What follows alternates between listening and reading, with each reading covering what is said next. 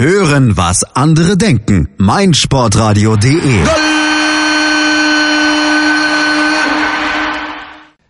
Eine neue Ausgabe des Gauserfunks hier auf meinsportradio.de. Malte Asmus begrüßt euch herzlich in der Sendung zu unserem kleinen netten Talk zum Liverpool FC und wie immer mit dabei natürlich André Völkel, der Mann, der im Grunde diesen Liverpool Talk ins Leben gerufen hat. Hallo André, von den Berlin Reds natürlich. Ja, danke. Hallo Malte. Und ein neuer Gast hier in der Sendung, Sven Ziegler von This is Liverpool. Hallo Sven. Tja, hi Malte, moin moin an alle Hörer. Die Nebengeräusche bei Sven, eventuell tauchen sie auf, bitten wir zu entschuldigen. Er sitzt in der Lobby eines Krankenhauses. Sven, aber wir können ganz kurz sagen, ohne zu sehr ins Detail zu gehen, dir geht's gut. Mir geht's gut, danke. Ja, jetzt noch.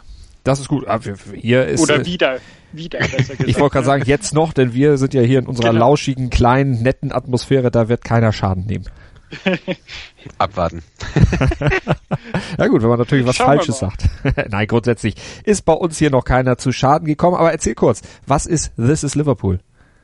Genau, das Liverpool ist ein Blog, wie der Name es schon sagt, über den Liverpool FC wurde äh, 2016 ins Leben gerufen mit dem Grund, dass es ganz viele englischsprachige Blogs gibt, die den Liverpool FC abdecken, aber eben nicht so im deutschsprachigen Raum. Und darum haben wir uns entschieden, wir gründen einen Blog. Wir sind mittlerweile zu dritt im Team und äh, wir bringen da regelmäßig äh, News, Hintergründe, Kommentare, Analysen, halt alles, was so ein bisschen dazugehört, rund um den Liverpool FC raus. Und du bist heute bei uns in der Sendung, um dich vor allen Dingen auch ein bisschen um Schiedsrichterentscheidungen zu kümmern. Äh, dein Background, du bist selber Schiedsrichter. Genau, ich bin selber Schiedsrichter, äh, stehe kurz vom Sprung in die in die Talentgruppe hier in der Schweiz. Ähm, haben jetzt e-, eben wie gesagt, ich pfeife nicht auf Premier League Niveau, aber ich pfeife doch auch bis in die vierte Liga hoch hier bei uns in der Schweiz und äh, habe daher selbst ein bisschen Erfahrung. Bin auch der, der die Schiedsrichter eher verteidigt, nicht in jedem Fall, da werden wir dann äh, darauf noch zu sprechen kommen. Aber ähm, ich habe da auch ein bisschen Erfahrung und ich wage mich jetzt mal hier äh, ein bisschen als Schiedsrichter, Analytiker ein bisschen ran. Das ist doch gut. Da können wir das mal einordnen, was am Wochenende nämlich beim Topspiel zwischen Liverpool und Tottenham passiert ist. Und das waren ja einige fragwürdige Schiedsrichterentscheidungen. Äh, André, du wirst es sicher ähnlich gesehen haben. Nicht alles wurde in Richtung Liverpool gepfiffen. Jürgen Klopp hatte sich ja hinterher auch ziemlich aufgeregt. Was hatte ihn besonders bei diesem 2 zu 2 zwischen Liverpool und Tottenham auf die Palme gebracht?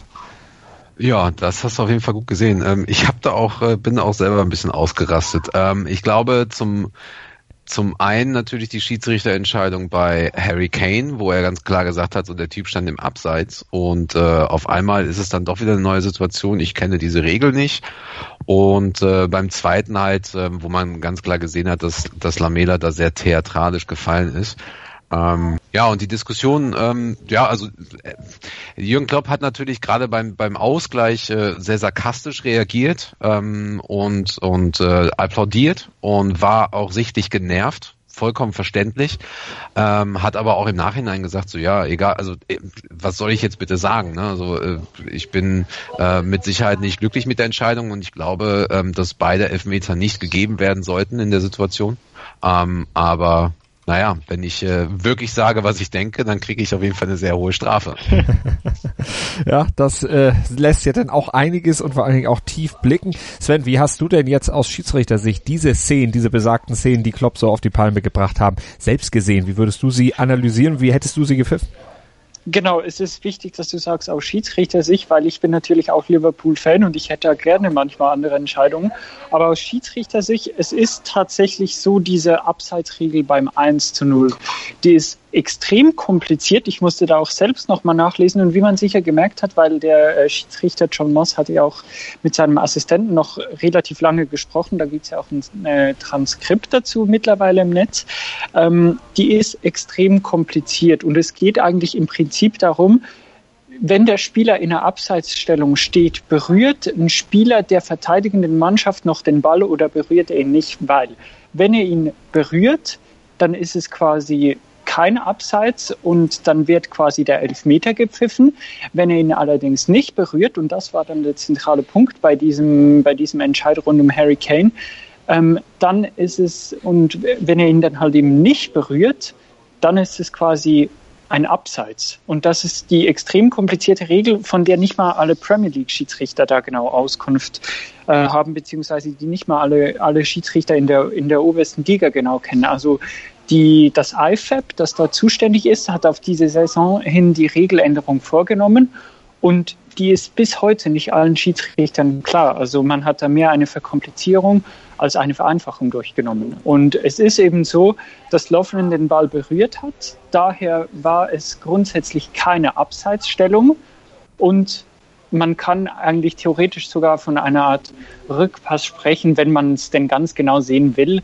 Aber für mich, für mich ist am Ende, am Ende ist für mich klar, da, da war keine Absicht dahinter. Für mich war da ein Abseits und ich hätte das als Abseits gepfiffen und das war, das wäre dann für mich die Entscheidung vor dem Elfmeter gewesen. Wie kann das sein, dass über solche Regeländerungen dann die sich nicht durchsetzen und die bei den Schiedsrichtern offensichtlich nicht ankommen, wie du eben sagtest?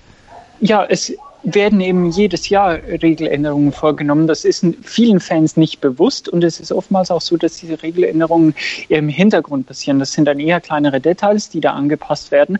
Auf diese, äh, auf die äh, vergangene Saison hin, also 2016, 17, gab es insgesamt 90 Regeländerungen die das IFAB durchgeführt hat. Das war die erste große Reform, seit es das IFAB überhaupt gibt. Das ist, glaube ich, seit 1914.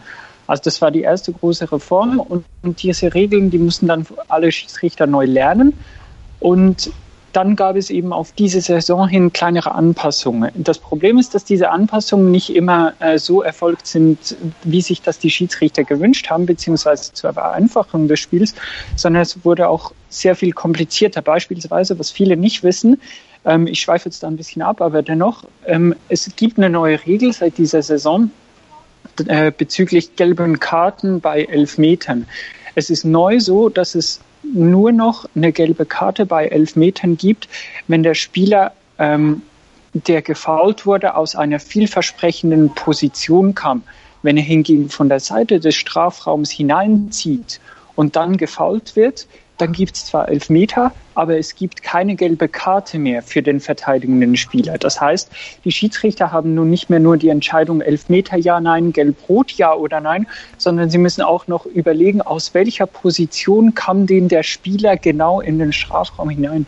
Und so entscheiden sie dann das Ganze. Also es gab einige Verkomplizierungen und dadurch ist auch diese, dieses Abseits entstanden. Wir haben das, uns das an den Lehrabenden sehr oft angeschaut. Und es war bis zuletzt nicht in jeder Situation, die wir uns angeschaut haben, klar, ist es jetzt ein Abseits? Ist es ein Elfmeter? Ist es kein Abseits? Also hier muss das IFAB definitiv nochmal nachlegen. Und da übe ich auch offen Kritik an, an den Regeländerungen in diesem Jahr. Also das, denn, äh, André, hast du alles genau verstanden? Hättest du in der Situation richtig entschieden? Ich, ja klar, weil es hätte, es kein, es hätte keinen Meter gegeben, ganz klar. ähm, nee, also ähm, selbst wenn, ähm, also beziehungsweise äh, Sven hat es ja jetzt gerade auch gesagt, also es scheint da dann keine Abseitsposition gewesen zu sein, das ist auch okay. Ähm, ich habe viel mehr ein, ein, Problem damit, dass Harry Kane dann da ähm, ganz offensichtlich äh, eine Schwalbe durchgezogen hat. Ja, und, und wenn man sich dann noch die Diskussion an, anhört, die ähm, Moss und Smart geführt haben, äh, da stehen bei mir die Nackenhaare hoch, weil das, das ist nicht nur schlecht für uns gewesen, sondern es ist halt auch aus meiner Sicht schlecht für den Fußball. Ja. Es, da gehe ich mit dir absolut einig, weil Harry Kane hat sich meiner Ansicht nach wirklich fallen gelassen. Also das haben wir ja auch gesehen. Ne? Der, der rannte da noch einen halben Schritt weiter und stürzte dann irgendwie zu Boden, als ob er von, von weiß ich was getroffen worden wäre.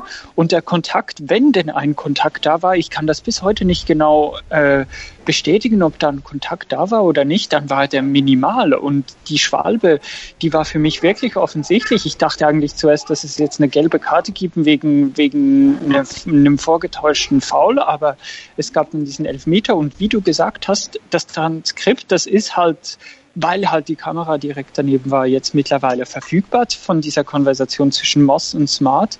Und du hast ja selbst gemerkt, die Schiedsrichter, die waren sich da selbst nicht einig bezüglich der Regelausle äh, Re äh, Regelauslegung. Es ging da darum, did Lovren touch the ball? Yes, did he, did he not? It's an offside, it's not. Also eigentlich am Schluss musst du sagen, wenn du solche Konversationen hörst, dann hast du als derjenige, der die Regel macht, irgendwas falsch gemacht. Weil wenn ich dann am Schluss noch höre, Martin, hast du was auf dem TV gesehen? Dann stehen auch mir die Nackenhaare zu Werke. Oh ja, das war krass.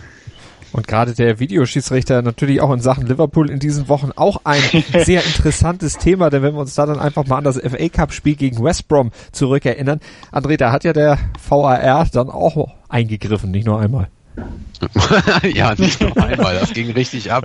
Also ähm, das Spiel war an sich, zumindest in der ersten Halbzeit, für mich auch sehr ähm, unterhaltsam, äh, auch wenn es halt so viele Tore für West Brom gab. Aber ähm, das ging für mich total in die Hose. Gerade das Thema ähm, Videobeweise. Ich meine, das Problem haben wir ja sowieso auch schon in der Bundesliga gehabt, des Öfteren. Ähm, und die Diskussionen hören ja auch da nicht auf. Und äh, ich glaube, es war falsch von der FA dort den Videobeweis einzusetzen, auch wenn er uns im Prinzip ähm, einen Elfmeter gegen uns nicht gegeben hat und später einen Elfmeter gegeben hat. Ähm, ich bin da immer noch der Meinung, ähm, man kann das auch ganz gerne mit mehr Schiedsrichtern an der Seitenlinie äh, lösen. Ähm, zunächst einmal und dem wirklich nur im absoluten Notfall einsetzen. Sven, wie siehst du das? Mehr Schiedsrichter an der Seitenlinie. Wir haben das ja in äh, europäischen Wettbewerben auch schon gehabt mit diesem Torlinienassistent, der irgendwie dann auch nur eingreifen darf, wenn irgendwie eine bestimmte Situation kommt, aber sich in manchen Dingen komplett raushält und viele Situationen sicherlich hätte mal auflösen können.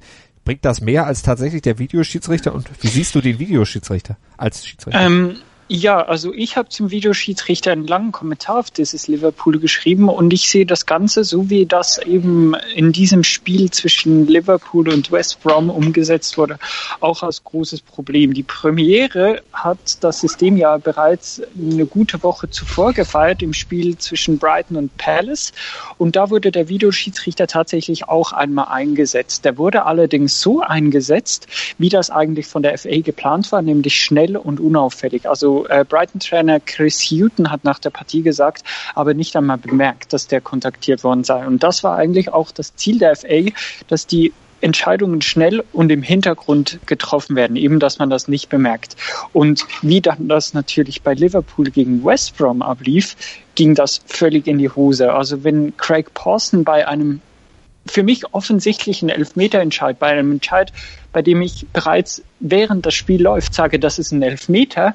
Und er steht vier Minuten vor dem Bildschirm und sagt, ich muss mir das nochmal anschauen, ich muss mir das nochmal anschauen und die Spieler stehen rum und für alle ist eigentlich klar, das ist ein Elfmeter, aber er möchte sich halt so sicher sein, dass er nachher im Verlauf des Spiele insgesamt dreimal den VAR kontaktiert und einmal noch selbst hinschaut, dann geht das völlig in die Hose, weil so geht der Spielfluss kaputt, so wird das Spiel ähm, zerfahren. Und ich meine, dass sich West Brom-Trainer Alan Pardew nach der Partie aufregt und sagt, ähm, die Spieler verletzen sich vielleicht, weil es haben sich ja dann auch prompt zwei Spieler der, der Baggies verletzt. Die sind da rumgestanden. Der Spielfluss ist eigentlich von 100 auf 0 innerhalb von wenigen Sekunden. Das kann es nicht sein. Das, und so will das auch die FA nicht, da bin ich mir ganz sicher. Mhm. André, deine Meinung noch zum Videoschiedsrichter und überhaupt vielleicht zur ganzen Problematik mit Liverpool und den Schiedsrichtern momentan Punkte geklaut? Äh, ja. Überraschend. Ganz kurz und bündig, ja. Also das Tottenham-Spiel war natürlich extrem frustrierend. Ich habe tatsächlich vorher auch ähm, ein Unentschieden getippt und da sind wir auch komplett äh, selbst schuld, dass wir da noch das 2-2 äh, bekommen haben und überhaupt äh, den Sack nicht vorher zugemacht haben. Ähm, aber ja, das fühlt sich dann wirklich im, im Nachhinein an, als wenn dir ähm, die Punkte äh, geklaut wurden. Ähm, da können wir auch froh sein, dass äh, Salah einfach ähm, mittlerweile äh, auf einem Niveau trifft, was was für mich einfach äh, unglaublich ist.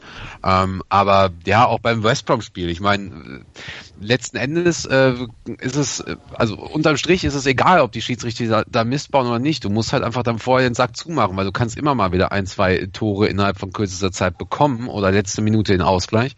So, von daher, natürlich haben wir es halt selber vermasselt. Ja, aber ähm, diese Scheinheiligkeit und dieses dieses äh, dieses ähm, Gelaber von den Leuten im Nachhinein. Alan Pardew sagte so, ja, Dawson, Dawsons ähm, Tor hätte hätte niemals äh, wäre wär niemals illegal gewesen, wenn dann der VAR nicht da war. Da denke ich mir so, Alter, hast du das jetzt gerade wirklich gesagt?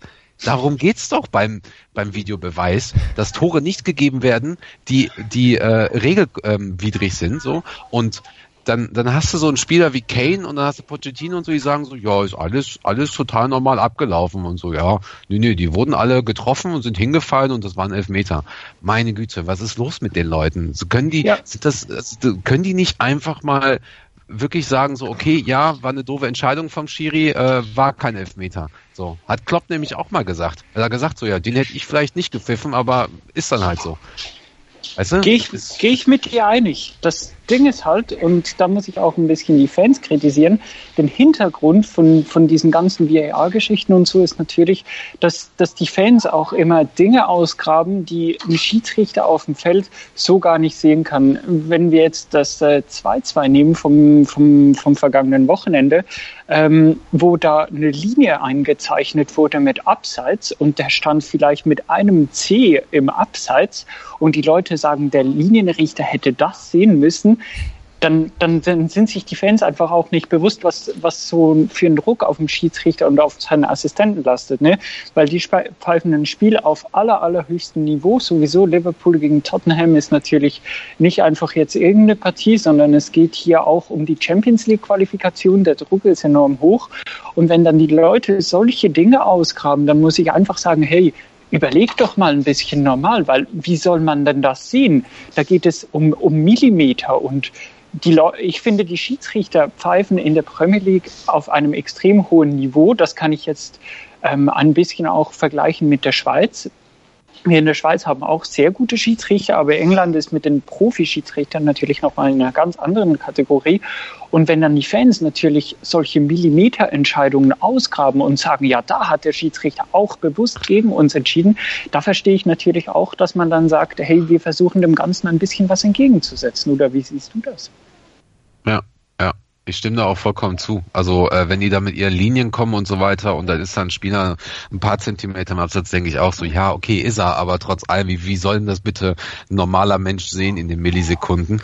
Und wir dürfen auch nicht vergessen, das Tolle am Fußball ist aber auch, dass wir uns selbst Tage später noch darüber unterhalten können äh, und, und diskutieren können. Das gehört halt dann leider eben auch dazu. Und äh, da bin ich auch ganz gerne in der Bar der Lauteste. Und das ist da, da, da stimme ich wiederum mit dir überein, weil ich finde das auch das Schöne am Fußball, dass man darüber spricht, dass man darüber diskutieren kann. Wer schon mal in Liverpool war, an einem Sonntagnachmittagsspiel, der weiß, am Montag ist das große Gesprächsthema nun mal der Liverpool FC und die Partie, und zwar in der ganzen Stadt. Und ich finde es schön, dass man sich so über Fußball unterhalten kann. Ich finde es ehrlich gesagt auch schön, wenn man sich über gewisse Dinge aufregen kann und ich finde auch, man muss hier einen gewissen Grad finden zwischen Technologie, Schiedsrichter schützen und auch ein bisschen die, das klassische Spiel erhalten, weil wenn, wenn wir dann so sowas haben wie, wie damals bei, bei, äh, bei, bei Liverpool West Brom, wo der Schiedsrichter sich acht Minuten lang jede Szene nochmal ansieht und dann dann gibt es auch Diskussionsstoff, aber sicher nicht in die Richtung, in die die FA das will. Und ich finde, hier muss man auch sicher den Grad finden und ich finde das enorm wichtig, dass man auch hier ein bisschen so das Klassische des, des Fußballspielens beibehält oder eben die Balance zwischen fehlerfreier Spielleitung und dem traditionellen Aspekt auch ein bisschen sucht. Also da wird genau noch so gesucht wie auch in der Bundesliga, ja, André? Ja, das klang jetzt gerade so, als wenn äh, beim Sven im Hintergrund Chelsea-Fans rumsitzen. Weil die alle heulen, ja. Das ist ein, ist ein kleines Kind, aber natürlich hast du recht. Könnte auch ein Chelsea-Fan sein. Also, ja. Okay, lassen wir das Thema. Das ist schon böse. Auf andere Clubs hacken wir jetzt natürlich nicht ein. Wir bleiben beim Liverpool FC und ja, vielleicht können wir noch kurz abschließend sagen zu diesem Block mit den. Das ist schon sehr. Also das du, ist schon sehr magst, Chelsea. Du magst das Chelsea-Ding im Hintergrund, ne? Das ist schon sehr viel Chelsea. Aber das Spiel gestern, das äh, gerade die Schlussphase, die äh, lässt genau, auch wirklich keinen genau. anderen Schluss zu, als äh, so wirklich genau, zu schreien. Genau, das, das, das, das Kind hat auch ein Smartphone in der Hand. Ich weiß nicht, vielleicht zieht vielleicht zieht's gerade die Wiederholung, ich weiß nicht. Nochmal die Highlights der letzten Minuten und vor allem diesen Blick von Antonio Conte, der arme Mann, der konnte einem gestern dann wirklich auch leid tun, wie er die Augen verdrehte und ganz entgegen seiner sonstigen Natur eben nicht rumschrie, sondern eigentlich ganz still in sich gekehrt und dachte bloß, wahrscheinlich, hoffentlich ist das bald vorbei. Liverpool ansonsten in den letzten Spielen, wenn wir da nochmal kurz drauf gucken, wir hatten jetzt dieses 2 zu 2 gegen Tottenham besprochen, wir hatten das Aus im FA Cup besprochen, äh, wir können ja vielleicht noch über das Spiel gegen Huddersfield sprechen, André, das ist ja, ein bisschen positiver aus Sicht von Liverpool. 3 zu 0 am Ende ausgegangen, wirkte auch irgendwo souverän. Ja, das auf jeden Fall. Und das hatte mich dann auch geärgert, dass du genau das halt eben nicht beim West Brom-Spiel hattest, nicht beim Swansea-Spiel und auch Tot vermisst hast, dass die Leute, dass die, dass die Spieler einfach mal im, ähm, den Ball halten und, und der gegnerischen Mannschaft einfach mal sagen so, hey, äh, hier ist jetzt gerade Ende Gelände, äh, ihr trefft heute nicht mehr, wir gehen gleich in die Pause oder gleich ist das Spiel zu Ende. Ähm, und die Reaktion hätte ich mir eigentlich eher bei West Brom gewünscht nach dem Desaster von Swansea, ähm, wo auch Henderson ja gesagt hatte, so, die Jungs sind bereit für eine entsprechende Reaktion, dass die dann halt erst eine Woche später kam, war halt schade. Hättest du dir auch früher gewünscht, Sven? Nee, auf jeden Fall. Und ich denke auch, die Mannschaft, die gegen West Brom aufgestellt wurde, die hätte die Baggies eigentlich locker schlagen müssen. Huddersfield auf der anderen Seite, ich war mal da, ich bin auch ganz, ganz wenig Anhänger von denen, aber natürlich immer noch das rote Herz, das soll hier auch betont werden. Ne? Aber am Schluss äh, hat Huddersfield auch wirklich sehr, sehr ähm, ich sage mal nicht desaströs, aber sehr enttäuschend gespielt, weil so wie die sich vergraben haben in der, Hessen, äh, in der eigenen Hälfte, die haben sich gar nichts getraut. Und Liverpool auf der anderen Seite hat wirklich sehr souverän agiert, hat äh, das, das Gegenpressing wirklich voll ausgepackt und hat auch ein Spiel, in dem sie viel Ballbesitz halten, hatten, das soll auch mal erwähnt sein, in einem Spiel, das sie viel, äh, in dem sie viel Ballbesitz hatten, haben sie eben auch die Chancen, die sie hatten, äh, gemacht. Natürlich hätte es noch mehr Tore geben können, aber am Schluss, finde ich, darf man sich über ein 3 zu 0 auch nicht beschweren, weil das sind drei Tore, das sind drei wichtige Punkte. Und ich denke, wenn man sich die Tabelle ansieht, dann, dann kann man jeden Sieg brauchen. Und ich denke, ja, die, die Reaktion, die kam sicher zu spät, wie André bereits sagte, aber sie kam. Und ich denke, das war auch wichtig. Und damit ist Liverpool Dritter in der Tabelle, 51 Punkte. Fünf Punkte hinter Manchester United und gut 18 Punkte hinter Manchester City, aber einen Punkt vor Chelsea und zwei Punkte vor Tottenham. Also momentan sieht das mit der Champions League ganz gut aus und ein Spieler, der letztlich dafür zuständig ist, dass es so gut aussieht, das ist Mo Salah und über den sprechen wir hier gleich beim Skauserfunk auf meinsportradio.de, denn der ist vielleicht sowas wie der Spieler der Saison in der Premier League. Da fragen wir unsere beiden Liverpool-Fans gleich mal nach ihrer Meinung. Skauserfunk auf meinsportradio.de. Gleich mehr von uns. Winter Games, der Olympia-Podcast auf meinsportradio.de. Vom 9. bis 25. Februar berichten Andreas Thies und Malte Asmus täglich von den Olympischen Winterspielen in Pyeongchang. Abonniere jetzt den Podcast und sei immer informiert. Winter Games, die Olympischen Winterspiele auf meinsportradio.de. Sei dein eigener Programmchef. Mit unserer neuen meinsportradio.de App wählst du jetzt zwischen allen Livestreams und Podcasts. Einfach, immer, überall. Hol dir unsere neue App für iOS und Android und bewerte sie jetzt bei Google Play und im App Store von iTunes. Skauserfunk auf meinsportradio.de, das Liverpool Magazin, der Talk zum FC Liverpool, Liverpool FC. Ja, André hat eifrig Buch geführt. Ich habe jetzt nach, na, bummelig was haben wir denn? 22 Minuten das erste Mal den bösen Fehler gemacht. Kannst mir wieder einen Strich geben, André? ja, mache ich. Äh, 7 zu 4. ich könnte es ja eigentlich ra einfach rausschneiden, aber nein, ich bin ehrlich, ich äh, stehe zu meinen Fehlern. André Völkel habt ihr also gehört, den Mann von den Berlin Reds und mit dabei heute auch Sven Ziegler von This is Liverpool. Und dann frage ich Sven doch einfach mal, weil wir über Mo Salah sprechen wollen. Der Mann, der bisher schon 21 Tore in der aktuellen Premier League Saison erzielt hat, sechs Assists gegeben hat. Sven, ist er für dich äh, der Spieler der Premier League Saison? Wenn man mal guckt, bei, bei City läuft ja auch so ein Kevin De Bruyne da noch rum. Aber wie würdest du ihn im Vergleich zu Salah sehen? Also Salah ist natürlich der absolut dominante Mann aktuell in der Premier League. Ne? Ich denke, da gibt's auch wenig zu diskutieren. Klar haben wir noch Harry Kane und so, der auch seine Tore schießt, aber die Tore, die Mo Salah schießt, das ist halt auf einem ganz anderen Level, finde ich persönlich auch weil er natürlich bei Liverpool spielt. Und ähm, nee, also mir persönlich gefällt der Mann wirklich und ich überlege gerade, ich habe leider keine Statistik jetzt bei mir, aber ich frage mich, wo wir ohne seine Tore und Assists stehen würden, weil Sadio Mané war so quasi der Mo Salah der vergangenen Saison und in dieser Saison läuft es bei ihm nicht so richtig. Ne? Und Mo Salah ist in dieser Saison teils auch der Lebensretter für, für die Reds. Und ich denke, er ist wirklich ein, ein ganz, ganz entscheidender Faktor für Jürgen Klopp und äh, seine Mannschaft. Und ich denke, wenn wir uns ansehen, den Preis, den die Reds für ihn eigentlich am, unterm Strich bezahlt haben, für die Summen, die heute auf den Tisch gelegt werden, ist das echt wenig, ne? Ein ja. Schnäppchen. Vor allen Dingen hat er euch noch nicht so viele Punkte gekostet wie äh, Virgil van Dijk. Boah. ja, böse. Das ist ja mies. Das ist ja richtig mies. Ganz kurz nur, äh, 23 Tore mittlerweile und sieben Assists. Also ähm, er hat äh, er hat sein Konto aufgebessert. Und ähm, ja, also ich fand eigentlich, äh, dass Virgil van Dijk gar nicht so schuld dran ist, dass wir so viele Punkte haben liegen lassen, beziehungsweise die zwei Niederlagen eingefahren haben. Er war eigentlich noch einer der souveräneren Spieler. Ja, das finde ich auch. War auch jetzt gemeint. Auch.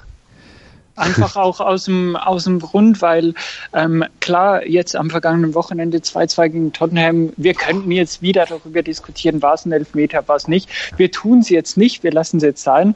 Aber äh, ich denke nicht, dass er am Schluss der entscheidende Faktor ist, dass äh, Liverpool äh, Punkte liegen, liegen gelassen hat. Ich denke auch, dass am Schluss niemals nur der Torhüter verantwortlich ist oder die Innenverteidigung verantwortlich ist, weil da passieren auch Fehler anderswo. Ne? Und ich denke auch, dass das dass die Mannschaft oftmals eben gerade gegen Gegner wie, wie zum Beispiel Swansea ähm, nicht so agiert hätt, äh, hat, wie sie es hätte tun müssen. Und ich denke, am vergangenen Wochenende hat Van Dijk für mich wirklich eine gute Vorstellung abgeliefert, hat auch mehrere gefährliche Bälle entschärft und von daher, ja, mir gefällt er bisher persönlich doch relativ gut. Auch wenn natürlich mit dem, mit dem Preisschild, das er da äh, um sich trägt, äh, sehr hohe Erwartungen mit sich kommen, auch von Seiten der Fans. Und ich denke, wenn man sich ansieht, 75 Millionen für Van Dijk, äh, ich glaube um die 50 Millionen für Salah, aber ich denke, beide Spieler sind am Schluss enorm wichtig für das Team. Und das ist am Schluss wichtig. Und man muss ja auch jedem Spieler auch eine gewisse Eingewöhnungszeit dann in einer neuen Mannschaft, in einem neuen System, in einem neuen Gefüge irgendwie zubilligen. Und das tun wir natürlich bei Virtual van Dijk auch. Aber André Mossala, das ist ein richtiger Glücksgriff gewesen von Jürgen Klopp.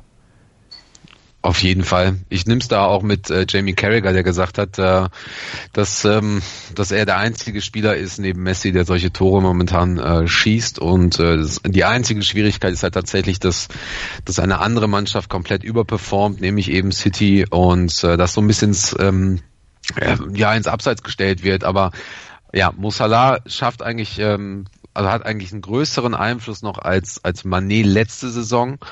Und ähm, ich glaube, dass er sogar noch nicht mal am Limit ist. Wenn man sich ja die Statistiken anschaut, dann, ähm, also klar, er trifft äh, in 0, also 0,6 Tore pro Spiel, das ist schon ein sehr, sehr guter Schnitt. Aber ähm, die äh, Shot Accuracy, wie man sagt, ne? also die, die Genauigkeit liegt gerade mal bei 45 Prozent, da ist also noch ein bisschen Luft nach oben. Und ähm, ich, ich glaube sogar, dass er nächstes Jahr dann nochmal richtig aufdrehen kann, wobei nächstes Jahr eigentlich auch die, die wichtige Saison für ihn ist, wo er einfach mal sagt, okay, ähm, ich habe jetzt Spieler vor mir, die wissen, äh, wie ich spiele, die haben schon mal gegen mich gespielt und äh, da muss er nochmal ein paar, paar weitere Tricks bringen. Aber ganz klar, ohne Salah werden wir mit Sicherheit äh, vielleicht zwei, drei, vier Plätze drunter und ähm, da sind wir ganz, ganz glücklich drüber. Hinter Chelsea, dann wäre ich derjenige jetzt, der weint, nicht die Person neben mir. Ne? Nicht das kleine Kind dort bei dir äh, im Krankenhaus. Ähm, Sven, wenn du auf das gesamte Transferfenster jetzt im Winter schaust und da nochmal überlegst und das einordnest, wie Liverpool sich dort geschlagen hat. Ja, Coutinho abgegeben, einen der großen Leistungsträger. Im Grunde neben Mo Salah den Mann der Vorrunde geholt haben sie zumindest als direkten Vertreter für Coutinho keinen. Bist du zufrieden mit der mit dem Transferfenster? Ich denke, also ich, ich hadere da immer so ein bisschen mit der direkten Bilanz. Einfach, weil es auch äh, ist, Klopp bin ich sicher, der macht in jedem Transferfenster das, was möglich ist. Und teilweise ist es halt auch einfach so, wenn wir da über zum Beispiel, äh, wir haben oft über, über Thomas Lemar gesprochen, ähm, der hätte kommen sollen und wenn halt der, die, der aus Monaco nicht bereit ist, den Spieler abzugeben, dann, dann, dann lässt sich da einfach nichts machen. Ne? Genauso hätte auch Liverpool sagen können, wir geben Coutinho nicht ab und dann wäre das äh, wäre Coutinho noch bis im Sommer geblieben. Ich denke aber, dass Klopp da die richtige Entscheidung gefällt hat, einfach auch, weil Coutinho sich dann mit einer Arbeitsverweigerung hätte hätte stellen können, hätte sagen können, okay, dann dann dann spiele ich einfach nicht mehr, ich mache einen auf verletzt, ich äh, bin immer krank und so. Und ich denke, dass Klopp da definitiv die richtige Entscheidung getroffen hat, Coutinho abzugeben. Wir haben Van Dijk geholt für 75 Millionen Preisschild hin oder her. Ich denke, er ist eine gute Verstärkung für die Defensive. Und ich denke, in der Offensive hätte ich mir sicher noch gewünscht, dass da vielleicht noch was gemacht werden würde, auch wenn man sich zum Beispiel jetzt ansieht, die Mittelstürmerposition, ähm, die ist ja jetzt noch mit Firmino besetzt. Und dann haben wir dahinter eigentlich nur noch Dominik Solanke und Danny Ings. Ähm, ich habe beide gesehen gestern in, in der U23. Ähm, beide sicher noch mit viel Luft nach oben. Also da hätte ich mir sicher noch gewünscht, dass da irgendwas gemacht werden würde. Aber ich denke, wenn Klopp sagt, wir haben gemacht, was geht und wenn nicht mehr geht, dann geht nicht mehr, dann bin ich persönlich auch einer, der ihn da glaubt. Also ich bin nicht ein Fan davon, von einfach kaufen, damit es gekauft ist und obwohl vielleicht der Spieler gar nicht ins Team passt. Also ja, es ist, es ist für mich so ein bisschen gemischt, ja. halt was passt dann auch ins Team und ähm, wo, wo ist dann einfach nur der Notennagel. Wir haben ja den Transfer Deadline Day hier auf meinsportradio.de die Schlussphase live übertragen und die Kollegen von 90 Plus, André, die haben den guten Jürgen Klopp ein bisschen in die Mangel genommen, auch ein bisschen kritisiert dafür, dass eben so was wie ein Coutinho-Ersatz nicht geholt wurde. Die sehen es nicht ganz so positiv, wie Sven jetzt eben gesehen hat. Wie verstehst du dazu?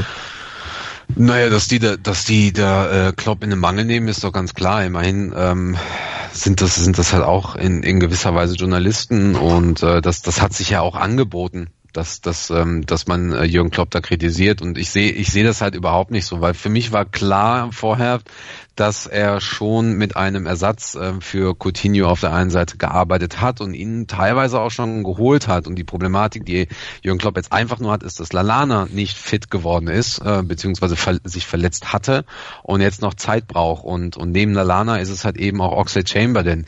Wir haben für die Freistöße Trent Alexander-Arnold, Virgil van Dijk, ähm, Henderson wird hoffentlich bald irgendwann fit sein. Ähm, da gibt's mit Sicherheit noch ein, zwei weitere, die, ähm, die jetzt fleißig üben mit den Freistößen. Und ähm, auch die, die taktische Aufstellung ist, äh, hat sich dadurch, dass Coutinho gegangen ist, ähm, einfach etwas geändert. Was wir aber nicht vergessen dürfen, ist klar, Jürgen Klopp hat ähm, zunächst nicht damit gerechnet, dass Coutinho jetzt im Januar geht, hat sich aber dann, wie Sven das auch gerade gesagt hat, dafür entschieden, ähm, einfach auch um, um das, das Mannschaftsgefüge äh, oder die Stimmung in der Mannschaft positiv zu halten. Es ist auch nachvollziehbar und ich habe es ja auch vorher gesagt, der Transfer war einfach ein totaler Blödsinn von diesem Spieler und von dem Spielermanager. Aber man kann es halt dann auch eben verstehen und ich sehe jetzt überhaupt nicht problematisch. Ich sehe, ich sehe die, das Potenzial in der Mannschaft und ich sehe auch, dass wir in der Lage sind, ähm, so jemand wie Coutinho ähm, ja zu kompensieren, also den Verlust zu kompensieren. Ähm, natürlich wird es Spiele geben, und die gab es jetzt auch schon, wo wir einfach diesen einen Spieler brauchen, der einfach mal drauf fällt aus 30 Metern und dann tatsächlich auch trifft.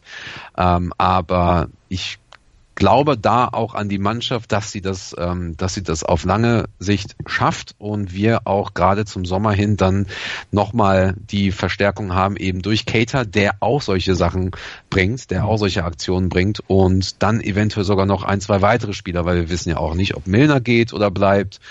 Und ähm, ja, wie das ganze Thema mit, mit Henderson und Chan äh, weiterläuft. Also da, das, das wird auf jeden Fall spannend. Aber unterm Strich sehe ich da kein Problem bei, äh, bei, der, bei der Transferpolitik und ja. Genau. Also warten wir es doch einfach oh. mal ab, was noch passiert. Den Chelsea-Fan neben dir kannst du gleich beruhigen.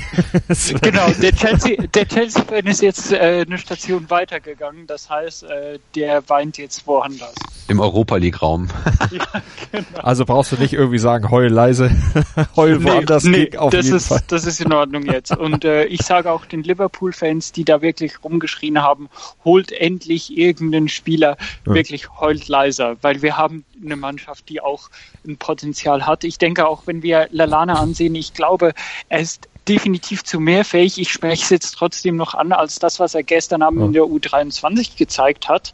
Ähm, da gab es ja die Szene, wo er quasi seinen Gegenspieler am Kopf gepackt hat nach einem Zweikampf und dafür die direkte rote Karte gesehen hat. Und ich denke, Lalana ist ein Spieler, der sehr viel mehr kann als das, was er gestern Abend gezeigt hat. Und ich denke auch, wir sollten ihm die Zeit geben, bis er wieder fit ist. Und danach wird der, wird der Junge wieder einschlagen. Und ich denke auch, dass wir eine genügend breite Mannschaft haben, um in der Champions League gute Leistungen zu zeigen und auch in der Premier League entsprechend noch, ab, äh, noch abzuschneiden. Natürlich, äh, ein Meistertitel ist schon lange kein Thema mehr, so wie Man City performt, aber ähm, ich denke auf jeden Fall, dass die direkte Champions League Qualifikation drin liegt und ich denke, das ist auch entscheidend am Schluss. Auch wenn natürlich Manchester City gerade auswärts momentan ein bisschen schwächelt, aber eben auch nicht zwingend verliert. Apropos Man City, äh, so gegen Weihnachten, um Weihnachten rum, als natürlich in der Premier League dann auch der Terminplan immer dichter wurde, weil wir gerade eben bei Rumheulen waren. Da hat Pep Guardiola ein bisschen rumgeheult, auch gesagt, na, wir brauchen eine Winterpause, das ist alles viel zu viel, das können die Spieler irgendwann auch nicht mehr vertragen. André, jetzt gibt's ja neue Ideen, vielleicht doch in England mal eine Winterpause einzuführen. Boah, ja, endlich. Endlich. Du begrüßt das also. Ja, bitte. Du begrüßt bitte? es. Du begrüßt es. Ja, natürlich, total. Es ist, äh, tut auch äh, unser, unserer Leber ganz gut, für gerade die, die gerne im Pub sitzen und da beim Bierchen trinken. Aber ähm, das war ja nicht nur Pep Guardiola, das war ja auch De Bruyne und die haben alle vollkommen recht. Und das ist, das hat eigentlich alles, glaube ich, nur noch, nur noch mit mit den ganzen äh, TV-Deals zu tun. Und ähm, ja, der alte Vertrag läuft halt eben jetzt aus und ich glaube 19, nee, warte mal, wann ist es hier? Nee, es genau. ist 19. Ja, genau. 19 äh, wird dann eben halt neu verhandelt und da sieht es dann wohl so aus. Ich glaube, dass direkt nach den Feiertagen ähm, quasi eine zweiwöchige Pause einberufen wird und ähm, ich habe da überhaupt gar kein Problem mit. Dann sollen sie halt einfach ähm, vielleicht den einen Pokal abschaffen oder oder einfach das komplette System dort ändern, dass du da einfach nicht mehr so viele Spiele hast. Ähm, es, es, es macht Sinn in jeglicher Hinsicht. Klopp hat so viel rotiert und wenn du irgendwie in drei Monaten 40 Spiele irgendwie hast oder so, das ist doch, das ist doch nicht mehr normal. Oder 30 Spiele, ich weiß jetzt gerade nicht mehr die Zahlen hier, aber ähm, das, das ist äh, hier, was war das? 14 Spiele über 49 Tage hatte ich mir aufgeschrieben, genau. Von Mitte November bis Januar. Äh, das, das, das hält keiner aus. Da kannst du noch so viel Profi sein. So, es gibt, gibt natürlich immer die ähm, Sportfans von anderen Sportarten, die dann immer sagen so, ja, aber guck dir doch mal die Basketballer an und so weiter. Es ist mir vollkommen egal. Also äh, die Spieler kommen damit nicht klar. Es ist, äh, es ist extremst anstrengend und ich kann es nur begrüßen in jeglicher Hinsicht. Sven, wie siehst du's? Ich sehe es genau gleich. Ich korrigiere dich noch ein bisschen, André, weil es geht Gerne. nicht darum, um die, um die, um die Feiertage, sondern es geht darum, dass die Idee, äh, schreibt die BBC zumindest heute, die Idee ist eigentlich grundsätzlich, dass man die, die Winterpause macht ähm, nach ähm, dem dritten, nach der dritten Runde im FA Cup, also erst nach den genau. Feiertagen, weil man möchte den Boxing Day unbedingt behalten. Und ich denke ja. auch, dass hier so eine gewisse Tradition dabei ist. Ich denke auch, dass man die behalten kann, aber ich denke, zumindest die zwei Wochen Pause, die aktuell im Gespräch sind, die sollte man den Spielern auch geben, weil wie du gesagt hast, Klopp hat rotiert, alle Mannschaften mussten rotieren, der Spielplan ist so enorm dicht und ich habe das auch bei uns bei äh, This is Liverpool gemerkt, beim Blog, ja, da schreiben wir einen Rückblick und gleichzeitig schreibe ich eigentlich bereits die Vorschau für die nächste Partie. Also das ist ja völlig, völlig irre, wenn man sich das ansieht, ähm, innerhalb von 48 Stunden zwei Spiele, das ist ja nicht mehr normal. Und ich denke auch, dass man diese, diese zwei Wochen Pause sollte man den Spielern unbedingt gönnen, weil am Schluss, klar, man kann immer mit dem Argument kommen, ja, in anderen Sportarten und so, aber am Schluss haben wir so, so viele verletzte Spieler, so viele angeschlagene Spieler. Diese zwei Wochen Pause, die braucht es einfach. In der Bundesliga ist es ja noch länger und so. Ich, ich schaue gerne Fußball. Wie du gesagt hast, die, vielleicht die Leber ist auch ein bisschen froh, aber irgendwann zwei Wochen Pause, das muss doch mal drin liegen. Und gerade zwischen den oder nach den Feiertagen passt das vielleicht dann auch ganz gut. Da kann sich der Körper insgesamt ein bisschen erholen und ein bisschen entgiften und hat ein bisschen Zeit einfach zur Regeneration. Kann die ja. schaden. Wir nehmen und auch eine kurze äh, Pause zur Regeneration und gleich geht's weiter hier beim Skauserfunk auf meinsportradio.de. Hören, was andere denken. meinsportradio.de mein Lieblingspodcast auf meinsportradio.de. Hallo, hier ist Felix von Total Beklubbt. Jede Woche sprechen wir über alles rund um den ersten FC Nürnberg. Spiele, Skandale und alles, was es sonst noch so gibt. Wenn euch gefällt, was ihr hört, dann lasst eine kurze Rezension bei iTunes da und gebt uns fünf Sterne. Dir gefällt, was du hörst? Dann rezensiere unsere Sendungen jetzt auf iTunes und gib ihnen fünf Sterne. Skauserfunk auf meinsportradio.de. Alles zum Liverpool FC. Unseren lieben Kollegen, den Sven, den haben wir eben schon verabschiedet. Sven Siegler von This is Liverpool ist demnächst wieder bei uns in der Sendung mit dabei. Sven, vielen Dank für deinen Beitrag heute in den ersten beiden Blöcken hier beim Skauserfunk. André Völkel von den Berlin Reds ist aber noch da und der versorgt euch jetzt noch mit weiteren ja, Geschichten und News vom LFC. André, es geht vor allen Dingen auch ums Ticketing und um einen besonderen Jahrestag, nämlich den Jahrestag oder der Einstellung des 77-Minute Walkout. Genau, genau. Heute vor zwei Jahren, also heute, 6.2. vor zwei Jahren, gab es den 77-Minute Walkout, einen sehr, sehr großen Protest, der selbst, äh, ich glaube, die Teilnehmer des Protests ein bisschen äh, überrascht hatte, ähm, dass er dann tatsächlich so, so viel Anklang fand und da ging es äh, wirklich darum, dann dass FSG äh, beziehungsweise die ähm, Verantwortlichen von Liverpool gesagt haben, ja, wir müssen ja die Ticketpreise erhöhen.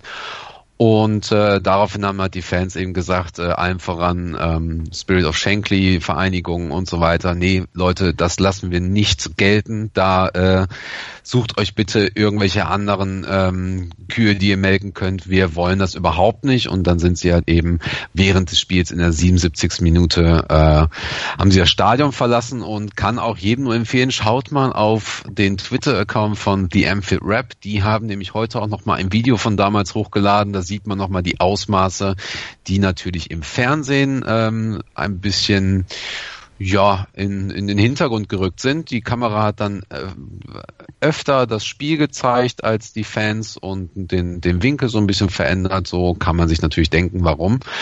Genau. Und äh, im Prinzip vor zwei Jahren und wir haben ja vor kurzem auch gesagt, dass die äh, Ticketpreise auch in der nächsten Saison wahrscheinlich auf dem Niveau bleiben, also da keine Erhöhung gibt. Es wird einige Änderungen geben, auch durch dieses äh, Community Forum, was ich schon ein paar Mal ansprach. Ähm, das bleibt auf jeden Fall sehr, sehr spannend, ähm, wie dort die Entwicklung sich, äh, ja, wie dort die Entwicklung voranschreitet. Und ganz interessant ist auch, dass Liverpool jetzt eine Agentur eingestellt hat, um diese illegalen Kartenverkäufe auszulöschen im wahrsten Sinne des Wortes. Also damit meinen sie jetzt nicht die Hospitality-Ticket-Verkäufe über Thomas Cook und Fußballreisen.at und wo auch immer und woher auch immer. Äh, nein, es geht tatsächlich darum, ähm, die Leute, die gezielt ähm, äh, die Season-Tickets kaufen, um sie dann halt einfach ähm, an ja an Touristen abzugeben oder an an äh, Fans, die die äh, versuchen überhaupt erstmal ins Stadion zu kommen, ähm, abzugeben zu horrenden Preisen. Das wollen sie halt unterbinden, genauso wie die Fake-Tickets und Fake-Karten, die im Umlauf sind. Und dann gibt es halt auch sehr sehr viele schreckliche Geschichten darum, wie Leute sehr sehr weit gereist sind und überhaupt keine Ahnung hatten, wie sie an Tickets kamen und oder kommen sollen und dann halt eben auf solche Leute reingefallen sind und äh, ja, da gibt's einige Leute, die äh, auch aus Liverpool selber sind, dort leben, auch auch äh, ich weiß auch von ein zwei Familien, die das machen. Das ist ein richtiges Geschäft geworden und da will die Agentur äh, oder will Liverpool mit Hilfe der Agentur ähm, auf der einen Seite eben diese illegalen Verkäufe ähm, ja, beenden und versucht jetzt auch eben im weiteren, ähm, in der weiteren Diskussion, im weiteren Dialog mit den Fans herauszufinden, wie man die Auslastung wieder verbessern kann. Also letzten Endes gab es jetzt eine Statistik, wo es hieß, dass, ähm, dass sie im Prinzip über 99 Prozent der Tickets verkaufen für ein Spiel, aber maximal 94 Prozent Auslastung da sind. Also man sieht immer mehr, ähm, immer mal in irgendwelchen Ecken freie Sitze und das ärgert natürlich auch die Offiziellen, die halt gesagt haben, Mensch, es gibt so viele Leute, die eigentlich ein Stadion wollen und da nicht rein reinkommen. Und da versucht man jetzt im Dialog mit den Fans Möglichkeiten zu finden, äh, wie man ähm, ja Tickets, äh, eine Ticketbörse oder sowas vielleicht schafft, so dass das, was, äh, was in Dortmund wunderbar funktioniert, da gibt's halt ja die Ticketbörse über den Verein, wo man, ähm, ich glaube bei Union Berlin gibt's das, glaube ich, auch, wo man eigentlich nur beim Verein anrufen muss und das Ticket wird wieder freigeschaltet oder so. Also da ist jetzt gerade Bewegung äh, und wenn wir uns mal an die letzten Podcasts erinnern, ähm, da tut sich gerade sehr, sehr viel auch mit dem Community Forum. Das ist also das ist also eine Entwicklung, die, die ich sehr befürworte, dass dort zumindest sehr viel gesprochen wird und auch Ziele gesetzt werden. Also zusammen sprechen, miteinander sprechen und eben solche Probleme zu diskutieren, natürlich immer ein sehr, sehr wichtiger Weg. Und wichtiger Weg ist auch natürlich als Fan äh, Social Media Kanäle zu verfolgen. Und da hast du auch die ein oder andere Empfehlung. Genau, genau. Natürlich äh, nochmal die MFIT Rap. Ähm, die MFIT Rap äh, sollte mittlerweile eigentlich jeder kennen. Ähm, ja, wer Probleme mit Englisch hat, für den sind wir wahrscheinlich die Podcasts nichts, aber die MFIT Rap schaffen es, äh, regelmäßig sehr, sehr guten Content zu schaffen. Und zwar haben sie The Talking Red. Das ist ein Video auf YouTube, was sie vor und nach den Spielen ähm, äh, immer hochladen. Das sind halt da, treffen sich dann Gareth Roberts zum Beispiel mit mit äh, mit Leuten vom Team und da werden werden halt eben die Themen angesprochen. Was passiert auf Social Media in Liverpool? Was passiert in der Mannschaft? Wie sehen die äh, irgendwelche Probleme, irgendwelche Themen? Und da werden die Zeitungen ausgepackt. Da wird darüber gesprochen und so weiter. Und der MFL Rap hat jetzt sehr, sehr lange daran gearbeitet, eine Art Anthologie aufzubauen. Und jetzt, jetzt äh, hat es äh, begonnen mit Moments in Time, das ist die neue Reihe.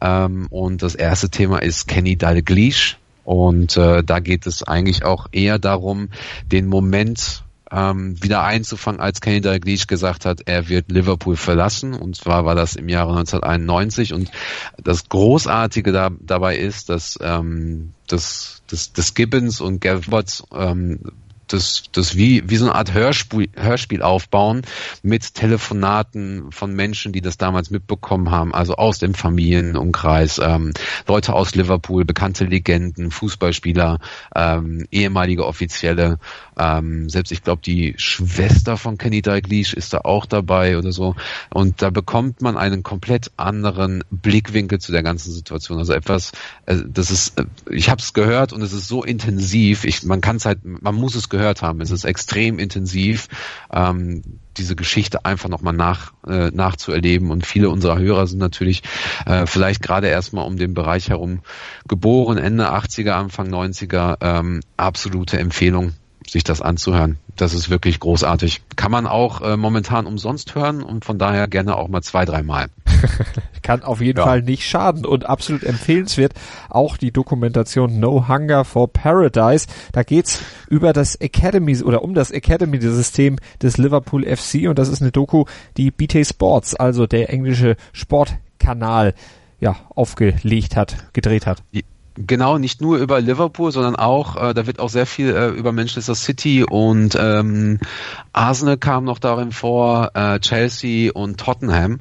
Und da kommen halt zum einen die Trainer der U18, U23 zu Wort, da kommen ähm, ehemalige Trainer, Agenten zu Wort, da Arsene Wenger bringt sehr, sehr viele interessante Details. Und äh, dort bekommt man einmal mit, was es überhaupt bedeutet, ähm, ein Academy-Spieler zu sein in England. Und, und es wird sehr, sehr kritisch betrachtet.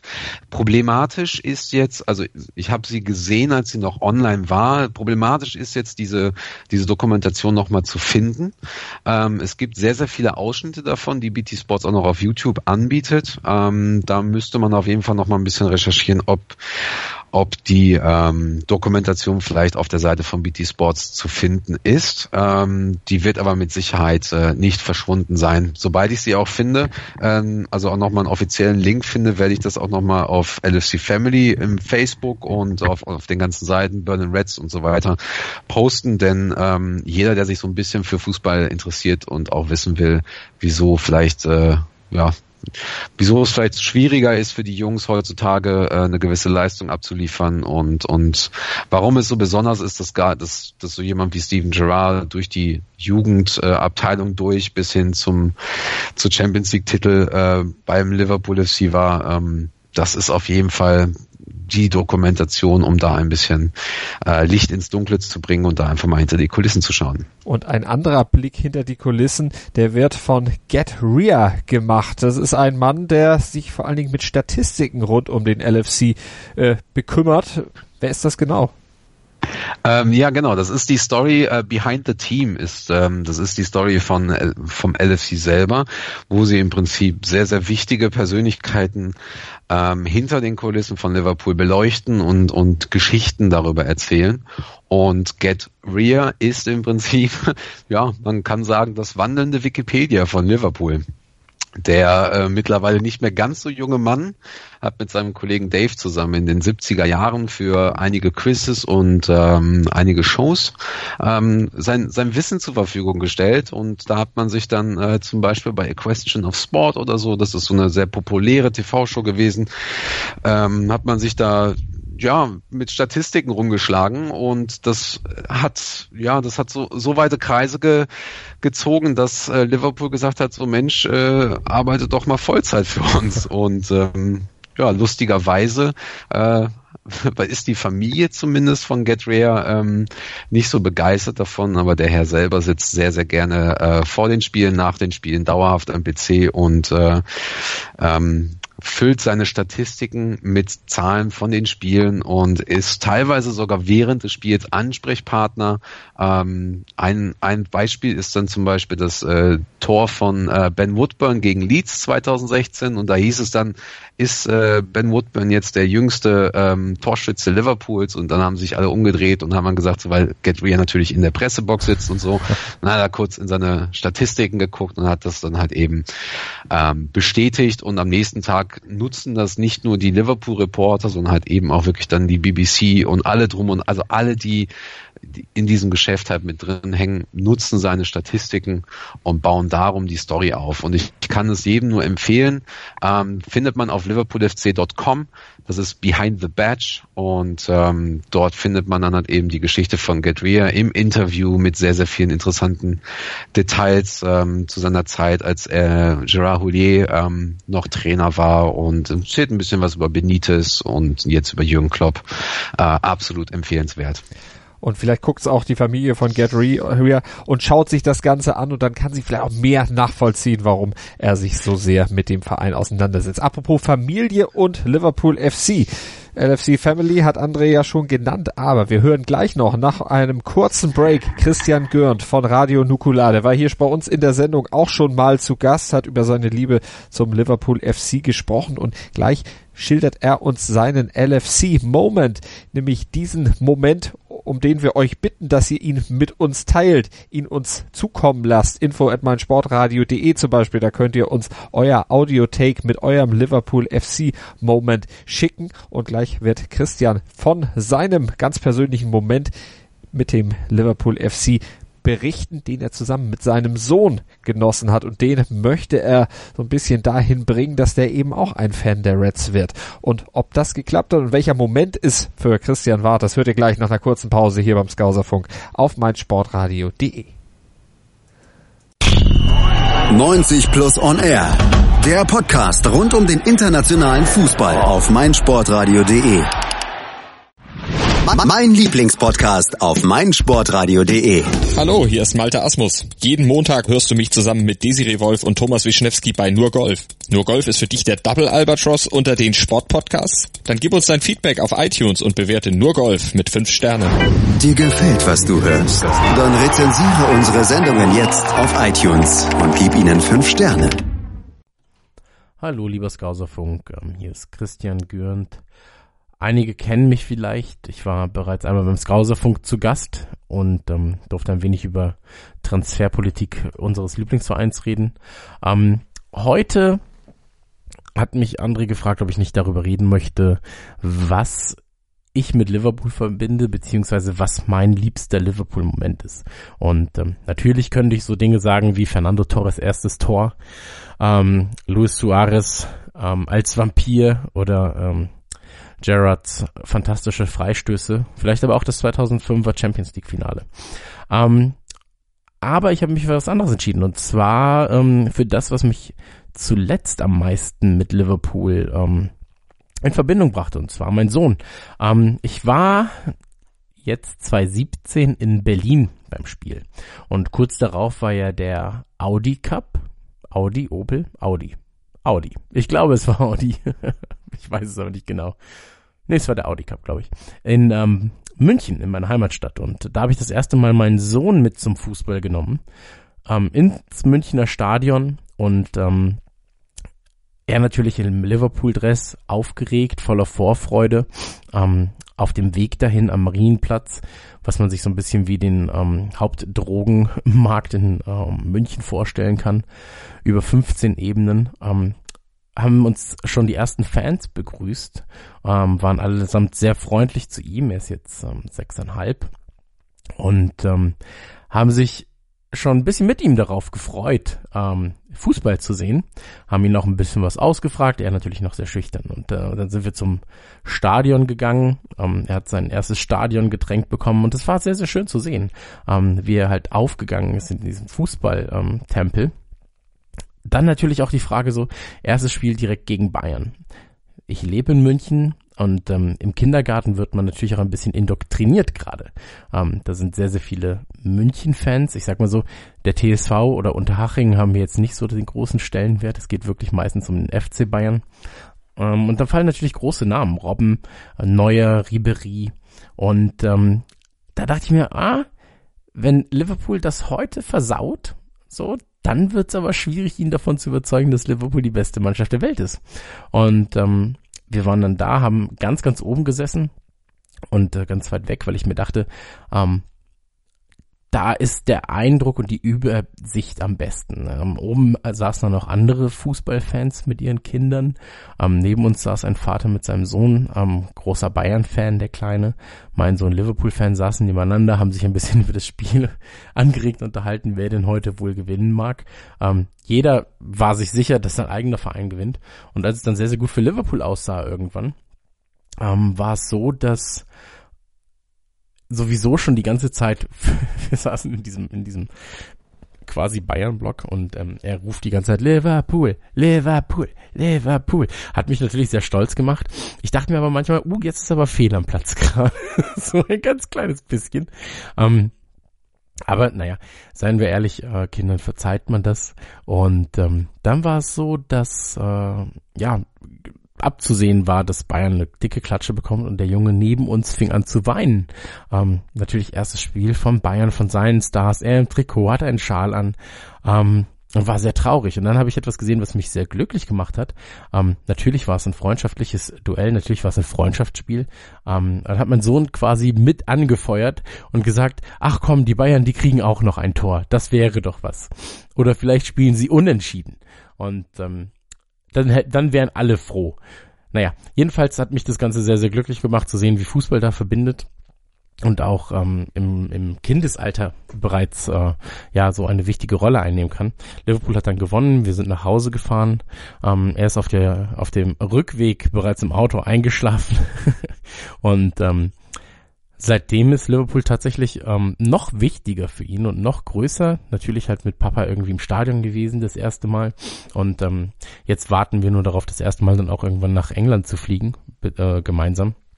Und da freue ich mich sehr drauf. Also ähm, ich habe ihm auch einen Stein gekauft, äh, als sie jetzt zum ähm, zum Verkauf standen mit seinem Namen, den werden wir dann suchen gehen. Und ähm, vielleicht ist das mal eine ganz kleine andere Geschichte als jetzt äh, das 16. Mal der Champions League ähm, in der in der Highlight History eines Menschen. Aber das war sowas, was mich jetzt in der letzten Zeit sehr verbunden hat. Ähm, zum einen mit dem Sohn, aber zum anderen auch noch mal näher mit dem Verein, weil es jetzt einfach so ein bisschen so ein Familiending geworden ist. Ähm, vielen Dank, dass ich meinen äh, Senf dazugeben durfte. Ich hoffe, es war nicht zu lang. Ähm, ansonsten äh, sehr gerne mal Feedback hinterlassen, wie das mit euren Kindern ist. Einfach auf Twitter ist es am einfachsten oder auf Instagram, da heiße ich ähm, in beiden Fällen Online-Gott. Ein bisschen ähm, Selbstbeweihräucherung darf ja sein. Euch noch viel Spaß mit dem äh, Skauserfunk und bis bald. Jetzt muss ich den Ausknopf finden. Moment, da. Also Christian sucht den Ausknopf, den suchen wir jetzt auch, denn der Skauserfunk für heute ist beendet. Hier auf meinsportradio.de machen wir jetzt für diese Ausgabe, die zwölfte mittlerweile vom Skauserfunk, die Schotten dicht. Ich sage nochmal vielen Dank an Sven Ziegler von This is Liverpool, der war ja im ersten Teil der Sendung bei uns zu Gast. Und ich sage natürlich auch vielen Dank wieder mal für seine Teilnahme und überhaupt die Idee zu der Sendung an André Völkel von den Berlin Reds. Danke dir, Malte. Ähm, ja, ich grüße nochmal alle Zuhörer und äh, danke fürs Reinhören und Unterstützen und bis bald. Sag doch noch einmal ganz kurz, wo kann man seinen Liverpool-Moment hinschicken? Auch nicht nur info at meinsportradio.de oder content at meinsportradio.de, sondern gibt ja noch andere Wege, damit du es auch kriegst.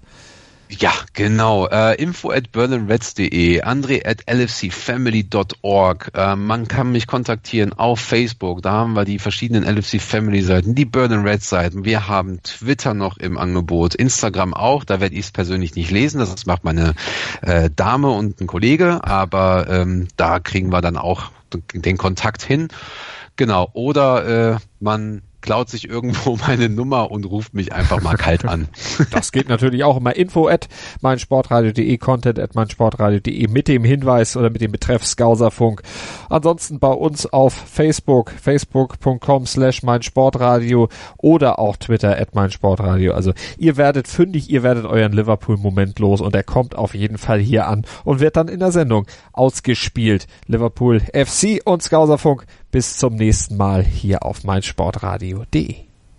Einer der bedeutendsten Sports Awards der Welt. meinsportradio.de begleitet exklusiv die Verleihung des Laureus World Sports Awards 2018. Alles Wissenswerte zu den Nominierten, umfangreiche Hintergrundinformationen und Interviews mit den Preisträgern.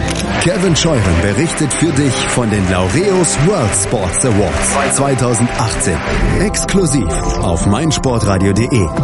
Abonniere jetzt den Podcast auf meinsportradio.de slash laureus oder in unserer kostenlosen App für iOS und Android.